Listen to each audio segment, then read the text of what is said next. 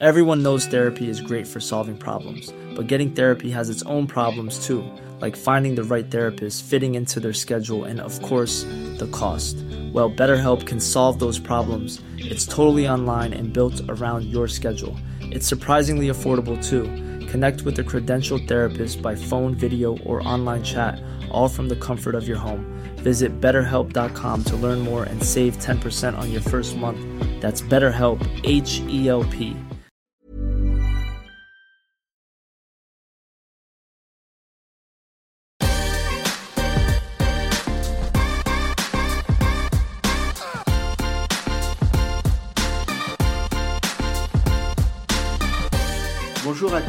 je me trouve avec Guillaume Libens qui est le directeur de la communication d'Euromédia. Bonjour Guillaume.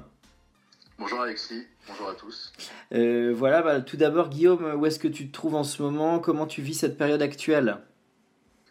Alors en ce moment, je me trouve euh, dans mon appartement parisien, dans lequel je suis revenu après sept semaines de confinement en banlieue. Voilà, avec deux enfants en bas âge, le confinement n'est pas toujours évident, mais on arrive à s'adapter comme, euh, comme la plupart des gens. Bon, parfait. Alors Guillaume, revenons un peu sur ton parcours. Euh, avant d'arriver à, la communication d'Euromédia, euh, tu as eu un gros parcours dans l'univers des médias, donc si tu peux nous, nous en reparler, nous dire des, les grandes lignes un peu. Ouais, bien sûr. j'ai fini mes études, des études de communication en 2009. Et mon premier job, j'ai démarré en janvier 2009 au sein d'une petite chaîne thématique de sport qui s'appelait Ma Sport, euh, qui était euh, distribué essentiellement sur Numéricable à l'époque et euh, qui était présidé par Nicolas Rodkoff, qui m'a recruté directement.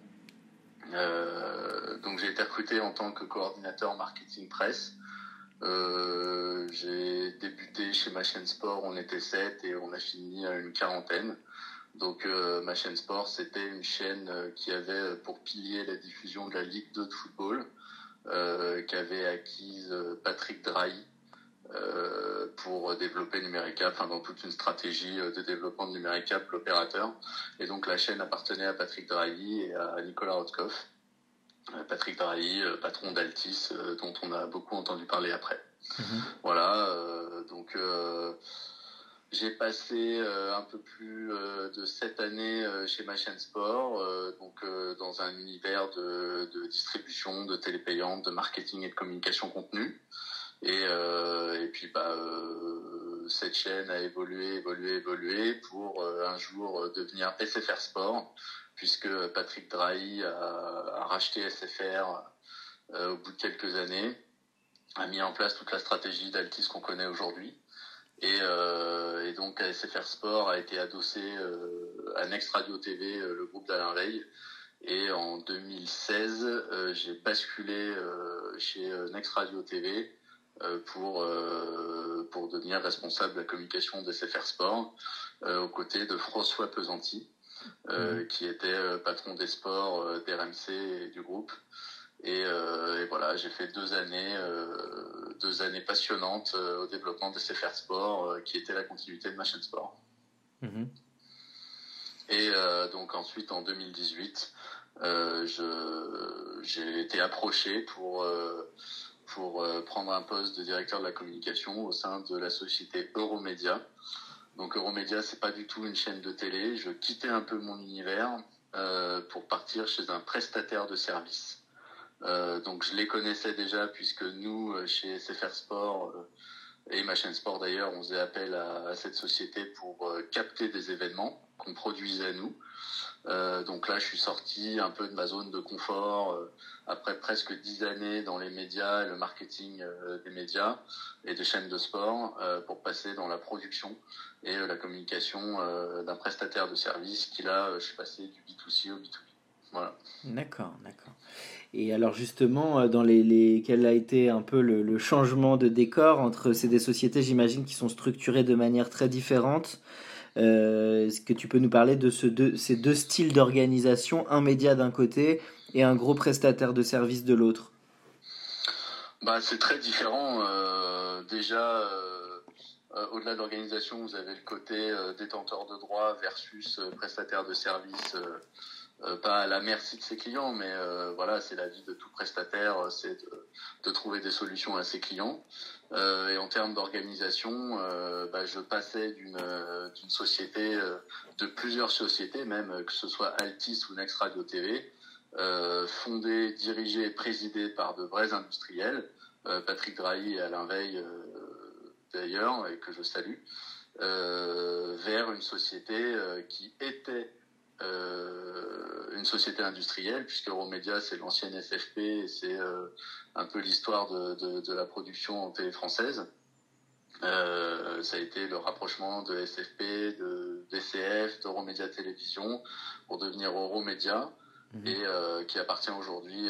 alors, ça a été fondé par Jean-Pierre Barry et sa femme, Chantal, et euh, qui ensuite euh, société euh, vendue et, et appartient à un groupe d'investissement. Donc je passe d'un, de, de groupes détenus par des industriels et fondés par des industriels à une société d'investissement. Et c'est sûr que la politique est un peu différente. Mais bon, ça n'en reste pas moins intéressant. Bon, et alors euh, si on parle justement d'Euromédia, donc c'est une société qui adresse euh, euh, plusieurs marchés, la télévision, le cinéma, les émissions de sport. Est-ce que tu peux nous parler du panel de, clients que touche Euromédia?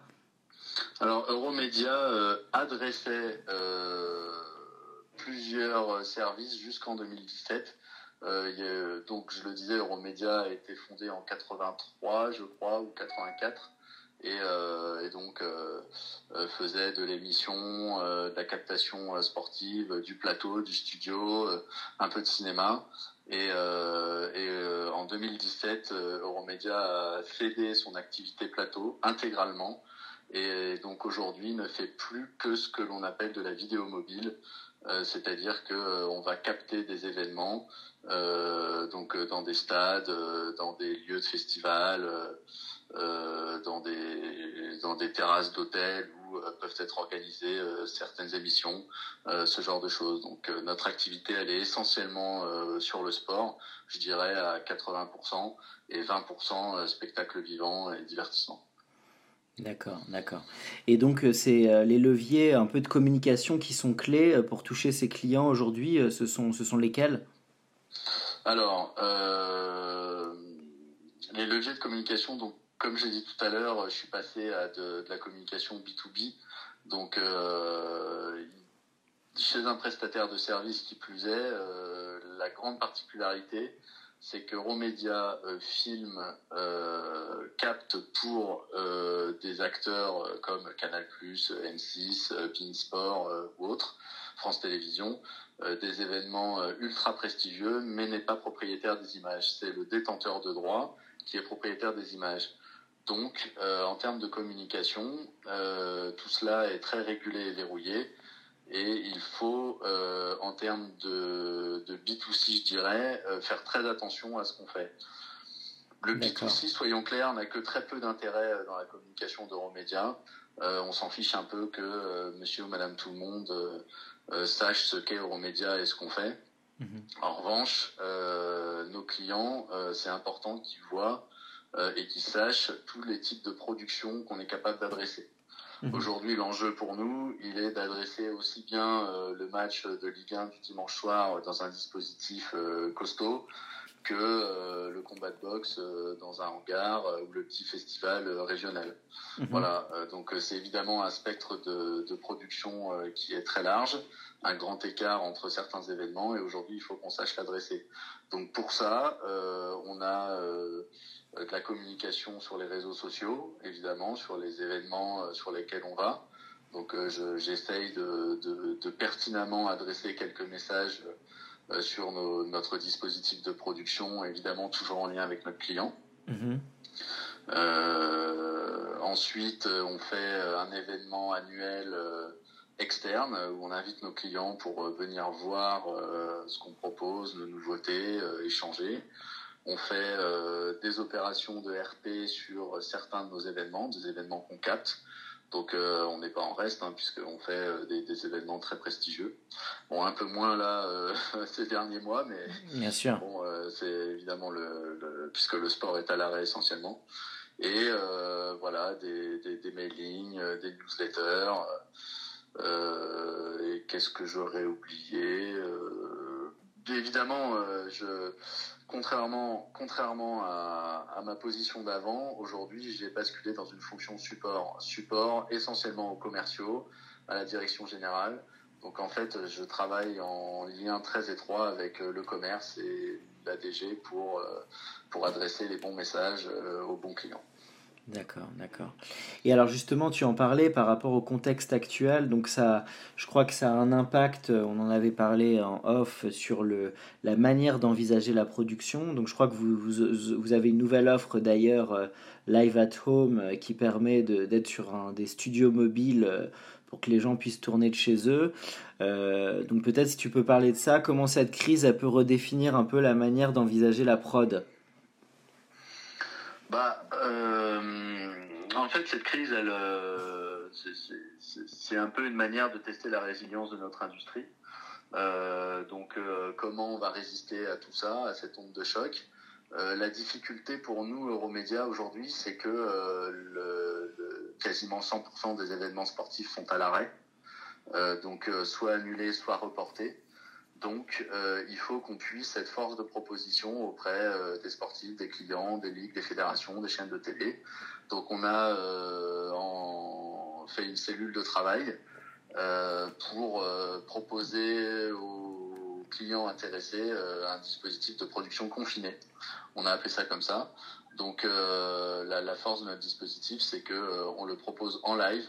Donc euh, il y a plusieurs cas de figure avec un présentateur, sans présentateur, avec smartphone ou alors avec une caméra posée chez quelqu'un. on a essayé de, proposer plusieurs dispositifs de production confinés, évidemment tout en respectant les mesures sanitaires et en toute sécurité. Mmh voilà. Donc pour l'instant, c'est c'est ce qu'on peut proposer euh, dans cette période un peu compliquée. Donc là, avec euh, le déconfinement, on espère qu'on euh, va pouvoir, on va pouvoir faire revenir à quelques modes de production qu'on avait imaginé il y a quelques mois, notamment la production distante, ce qu'on appelle la remote production. Donc c'est-à-dire que on évite d'envoyer un quart sur les stades, mais la plupart de la réalisation se fait dans un remote center qui est dans nos locaux à Saint-Denis. Mhm. Et, euh, et, voilà, ça peut être une alternative euh, en cette période de déconfinement. Euh, tout cela accompagné évidemment d'un guide sécuritaire euh, qu'on a euh, réalisé pas plus tard que la semaine dernière. Donc un petit guide de travail où on explique quelles mesures on a prises et tout ce qu'il faut faire et ne pas faire pour une production sécurisée. D'accord, d'accord. Et le, justement, en termes de, de, régularité de la production, ce qui est prévu, c'est que les, les, vrais, les prods reprennent vraiment à partir de quel moment? De septembre euh, de, C'est quoi le timing qui devient plus, à ton avis, où ça reprend les prods classiques?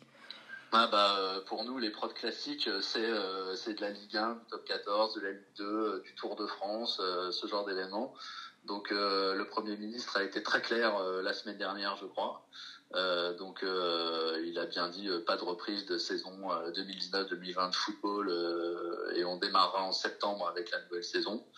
donc la ministre des Sports derrière est revenue en disant qu'il était possible d'avoir des matchs à huis clos en août, mais en tout cas avant la mi-août, il n'y aura pas de reprise de production classique de sport pour nous.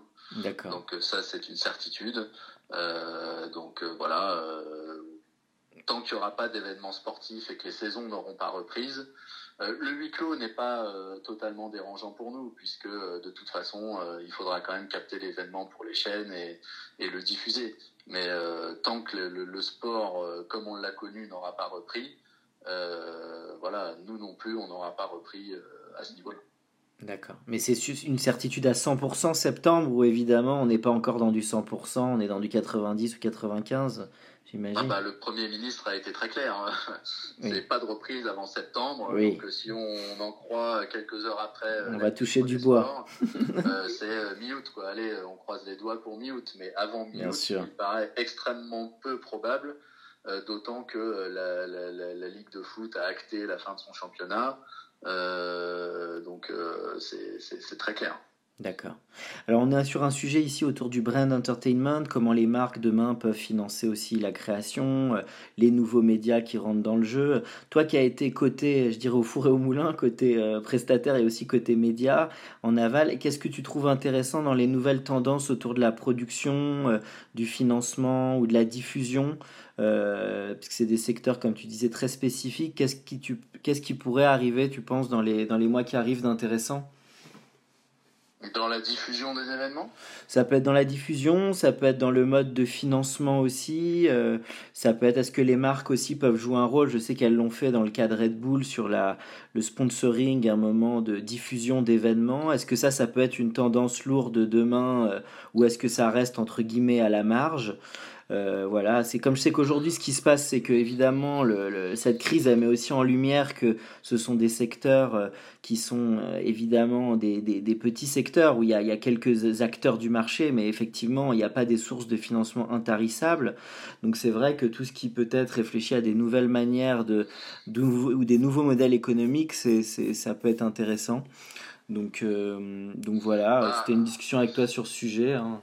Moi, je vais parler de ce que je connais, euh, notamment le sport. Euh, alors, euh, dans le sport, vous avez le foot et le reste, hein, soyons clairs. le foot est quand même à des années-lumière des autres sports, en termes médiatiques et en termes de revenus. la source de financement numéro un, c'est les droits télé. Donc, donc par rapport aux marques et au sponsoring, peut-être que cette crise va éventuellement amener la ligue ou autre instance euh, sportive à réfléchir, à être peut-être moins dépendant des droits télé, mais j'en doute. Pourquoi euh, aujourd'hui le sport, selon moi, reste quand même euh, un événement premium protégé par tous les nouveaux acteurs, les nouveaux modes de diffusion, puisque on est sur du live. Mmh voilà. Donc euh, le live aujourd'hui, euh, si vous voulez regarder du sport, euh, je veux dire quel intérêt de regarder un match le lendemain quand vous connaissez déjà le résultat, qui plus est avec l'ultra médiatisation des résultats, vous pouvez pas y échapper. Donc mmh. à partir de là, la télé, la, la, télé payante sportive a encore de beaux jours devant elle. Après, ce qui, l'enjeu des, des des, patrons de ces chaînes, c'est euh, le modèle économique. Voilà. Est-ce que euh, on a une chaîne euh, gratuite et donc un modèle modèle publicitaire? Est-ce qu'on a une chaîne payante donc soit à la carte type Beansport, soit à la redevance type Eurosport, exclusivité ou pas? moi, j'ai tendance à penser que évidemment l'exclusivité est évidemment la bienvenue pour une chaîne. Euh, puisque c'est clairement ce qui va propulser euh, euh, de, de, l'appétence des abonnés. Regardez RMC Sport, qui est mon ancienne maison, c'est l'exclusivité de la Ligue des Champions qui a porté le projet. Et à l'époque du lancement des CFR Sport, c'était l'exclusivité de la Première Ligue qui a lancé le projet et qui a fait rayonner la marque. Donc, mhm. sur les modèles économiques, pour moi, il n'y a pas vraiment de sujet. Euh, pour le sponsoring, euh, c'est plus pour les clubs euh, au niveau des stades, les maillots, tout ça. Bon là, oui, il y a des sources de financement, mais on est loin des montants des droits télé et des répercussions que les droits ont sur sur sur les clubs et le sport en général. D'accord. Donc, le, le, digital, il a finalement pas pris encore suffisamment d'importance là-dedans, ou peut-être pour des. Le, digital, le, le digital pour moi c'est un complément. Alors tout le monde parle évidemment de, l'arrivée des, des, GAFAN, qu'on dit maintenant, euh, donc les Google, Amazon, Facebook, euh, Apple, Netflix. sur, le, sur le sport, on les voit arriver, mais quand même assez timidement. je crois qu'Amazon en France a acquis les, des droits de Roland Garros de mémoire. bon, c'est assez timide pour l'instant. C'est pas la révolution et l'agressivité que on attendait. Euh, voilà, euh, on a vu aussi euh, Canal Plus, qui est un modèle que je défends, entre parenthèses, pas mal chahuté et qui au final aujourd'hui est redevenu mmh. l'acteur indispensable aux, aux, ligues et aux fédérations françaises, à la diffusion du sport en tout cas. voilà, c'est c'est compliqué de réinventer le modèle, en France en tout cas, sur un territoire où il y a quand même beaucoup de contraintes pour les diffuseurs. Mhm. Euh, et le digital, on est toujours pour une chaîne de, une chaîne de diffuseur sur la, complément, la complémentarité des contenus. voilà, vous n'allez pas mettre Liverpool-Chelsea en gratuit sur Facebook ou Twitter, ça n'a pas de sens.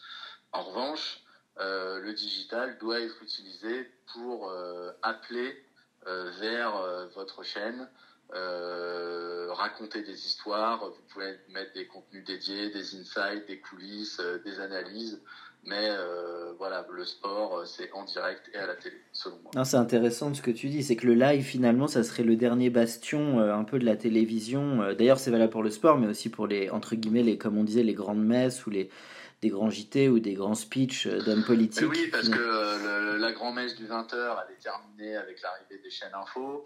Euh, les chaînes cinéma, bon bah avec les boutiques aujourd'hui, euh, Netflix et autres, euh, c'est terminé aussi.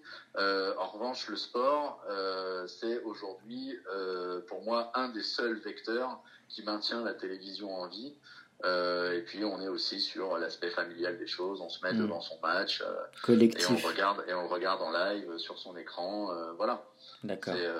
C'est oui oui absolument.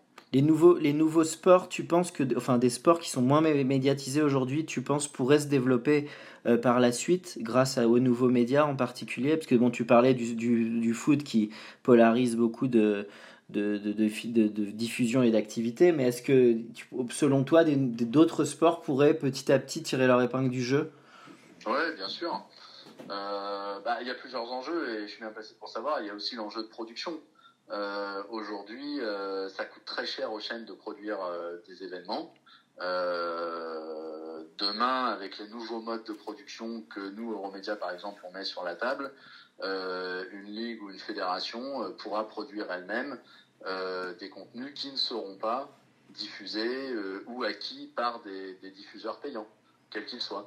Mhm. donc oui, oui, ça j'y crois, et tant mieux d'ailleurs parce qu'il y a des sports formidables qui méritent d'être vus. Euh, d'ailleurs, chez ma chaîne sport, à l'époque où on était une petite chaîne, euh, on diffusait euh, pas mal de choses qu'on voyait très peu, du badminton, des tournois de tennis que personne ne voyait, des, sports un peu de niche, comme on dit, des sports extrêmes, énormément de sports extrêmes. On avait une chaîne dédiée d'ailleurs. oui, aujourd'hui, tout ça peut se développer sans problème, notamment avec Internet et rien n'empêche demain de, une fédération de lancer euh, euh, sa, sa, web TV euh, et de de, de, de, diffuser ses contenus, mais on sera toujours confronté au même problème du financement. Quel modèle économique derrière? Donc les petits sports ont vocation à être diffusés, mais je pense qu'il serait plus sage qu'ils soient adossés à un diffuseur ou à une chaîne ou à un bouquet OTT qui euh, est propulsé par un, sport premium euh, et puis euh, qui fasse des fenêtres aux petits sports. Ce qu'on avait essayé de faire d'ailleurs et ce qui avait très bien marché sur CFR Sport. Tu crois que les plans. Ouais, pardon. Vas-y, vas-y, Guillaume, excuse-moi. Je, disais là, j'attends de voir ce qui va se passer avec le MMA, qui, à mon avis, il y a une forte appétence en France pour le MMA. Donc, voyons comment comment ça va être diffusé, produit. ça va être un, un beau, un, un beau cas de figure. Pour les auditeurs, le MMA, est-ce que tu peux développer C'est quoi? C'est le, c'est les arts martiaux mixtes, le mix martial arts. C'est euh, les combats euh, dans une cage euh, où tout est permis, quoi. En gros, c'est ça. Donc c'était interdit en France et ça a été autorisé là au 1er janvier, je crois. Je sais qu'à un moment donné, les plateformes social médias comme Facebook avaient acquis des droits. Je me demande si c'était pas le hockey ou, certaines euh, ligues de, secondaires euh, en basket aux US. Ça, ça a pas trop poursuivi, non? Ou y a, tu, ça pourrait donner un, une suite, tu penses, des, des, plateformes qui vont se préempter certains droits ou certaines euh, ligues de deuxième zone? Mais quelle plateforme? Il me semble que Facebook, à un moment, s'était positionné là-dessus. mais, mais, Facebook. sur des achats, de droits. Ils achètent des droits mondiaux. Voilà. Facebook, ils sont diffusés partout. ils achètent pour, pour un maximum de territoire les, les, droits de cet événement. Mais le problème, c'est qu'un ayant droit, il a quand même un peu plus d'intérêt à euh, négocier territoire par territoire euh, que euh, un contrat mondial je, pense que c'est plus malin de le faire territoire par territoire parce que, un, les, les diffuseurs et les contraintes ne sont pas les mêmes par territoire, et deux, il peut négocier au prix fort territoire par territoire. D'accord, d'accord. Alors ça amène ce sujet un peu en deux mots sur l'économie du, des marques de sport, parce qu'il n'y a évidemment pas, il y a pas un nombre de marques de sport illimité. Donc parfois il faut aller chercher des marques un peu en affinité qui vont venir sponsoriser. Quel, quel, quel regard tu as là-dessus? Ça peut se développer, ce marché, ou ça reste quand même un secteur de marques d'initiés, celles qui vont euh, finalement rentrer dans, dans, cette économie de la diffusion des, du sport? Non, non, de nouvelles marques peuvent rentrer. Mais c'est toujours pareil, il faut voir euh, ce qu'elles qu'elles vont venir chercher euh, en sponsorisant euh, du sport. Mais sponsoriser du sport, ça veut dire quoi? Est-ce que c'est sponsoriser un club, un joueur, faire de la pub avant un programme sur une chaîne? Si oui, laquelle? Je pense que je pense que tout ça doit être finement mené en termes de stratégie parce que sponsoriser le sport, c'est quelque chose qui coûte. D'accord, d'accord. Juste peut-être en dernière question, sur les dispositifs de production, tu as dit que Euromédia, finalement, il y avait aujourd'hui beaucoup plus d'agilité dans, dans la manière de tourner pour peut-être aussi s'adapter à des, des diffusions euh, plus digitales. Est-ce que tu peux en parler euh, techniquement euh, en comparant, je dirais, du dispositif classique à du dispositif qui peut être beaucoup plus agile aujourd'hui? Bah, Le dispositif classique, prenons l'exemple d'un match de Ligue 1, euh, disons le dimanche soir, euh, vous vous posez euh, un certain nombre de caméras, un énorme car régie dans lequel vous avez toute une armada de, d'équipes techniques, réalisateurs, script, opérateurs ralentis. vous avez aussi le signal international à produire. Vous avez tous les ingénieurs du son. Euh, plus les personnes sur le terrain, aux caméras, au micro, euh, le, post-commentateur. Euh, voilà, tout ça est un, dispositif énorme qui se met en place sur un, un événement très attendu, premium. sur un événement plus petit, bon bah là on est sur un cas de figure vraiment très particulier sur la production confinée puisque tout se ferait avec une seule caméra ou alors avec des iPhones. Je parle dans, dans l'enjeu du live, hein, toujours. Euh, là, euh, c'est on vous donne un kit d'iPhone, euh, un logiciel de réalisation pour un réalisateur chez lui, et, et puis on peut faire une émission comme ça. Mhm. L'entre-deux, c'est ce que j'évoquais tout à l'heure, c'est la, la, production distante. Donc là, on est sur un centre, un remote center, un centre de production où vous avez le réalisateur et, son équipe technique qui sont dans un centre de production, mais pas dans le stade où on aurait déplacé un car. Donc évidemment, l'avantage de ça, c'est que vous déplacez euh, beaucoup moins de moyens et de personnel euh, sur euh, les stades, et la réalisation se fait dans le remote center qui est dans nos locaux à Saint-Denis. Mhm. Et vous avez une équipe extrêmement réduite sur le stade. Et on a développé aussi il y a un an et demi, allez deux ans maintenant, la production simplifiée euh, qui est euh, que Canal par exemple utilise sur euh, l'AD1 féminine. Je prends l'exemple le plus parlant où là on est sur une réalisation avec de la V-Box Simply Live. donc c'est de la réalisation simplifiée sur écran tactile avec un, un quart beaucoup plus petit et vous avez 3, 4, 5, 6 caméras maximum et vous vous captez le, match de Ligue 1 de, de, D1 féminine comme ça. Donc euh, entre la production classique, la production simplifiée, la remote production ou la production confinée, aujourd'hui vous avez un éventail euh, et un spectre qui permet de, de, de produire euh, une large gamme d'événements à plus ou moindre coût. Bon, bah super. Alors, Guillaume, et puis pour finir, toi, es, en tant que spectateur, donc on a bien compris que tu adorais le sport, mais parallèlement à ça, est-ce que tu as des. dans ce que tu visionnes le plus, toi, côté divertissement? Ah, bah le cinéma et les séries. Cinéma, comme tu n'échappes pas à la règle. non, non, bien sûr. Et puis moi, j'aime je, j'aime toujours dire euh, que je. Enfin, c'est vrai, je suis un enfant de la télé. Euh, moi, j'ai euh, je, vais avoir 37 ans ce mois-ci d'ailleurs et, j'ai grandi avec euh, les grandes émissions euh, euh, de, de, France Télévisions, de TF1. J'ai grandi avec le Club Dorothée et puis j'ai toujours eu de l'appétence pour la télé le, le, format télévision familial, les rendez-vous, la grand-messe du 20h, les, les, élections et, et aujourd'hui le, le, film du dimanche soir. voilà, j'ai grandi avec tout ça mmh. et j'adore la télévision pour ce qu'elle représente et je suis un fan quand même de, de Canal puisque j'ai grandi avec.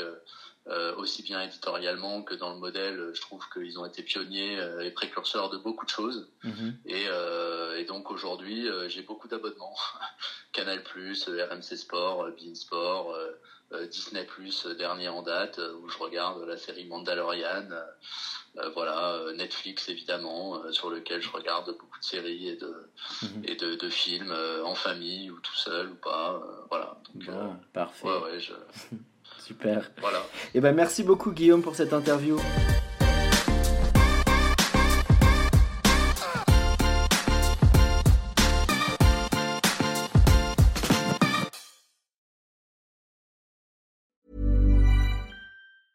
Mom deserves the best, and there's no better place to shop for Mother's Day than Whole Foods Market. They're your destination for unbeatable savings, from premium gifts to show-stopping flowers and irresistible desserts. Start by saving 33% with Prime on all body care and candles. Then get a 15-stem bunch of tulips for just $9.99 each with Prime. Round out Mom's menu with festive rosé, irresistible berry chantilly cake, and more special treats. Come celebrate Mother's Day at Whole Foods Market. Hey, it's Paige DeSorbo from Giggly Squad. High quality fashion without the price tag. Say hello to Quince. I'm snagging high-end essentials like cozy cashmere sweaters, sleek leather jackets, fine jewelry, and so much more. With Quince being 50 to 80% less than similar brands. And they partner with factories that prioritize safe, ethical, and responsible manufacturing. I love that. Luxury quality within reach. Go to quince.com slash style to get free shipping and 365 day returns on your next order. Quince.com slash style.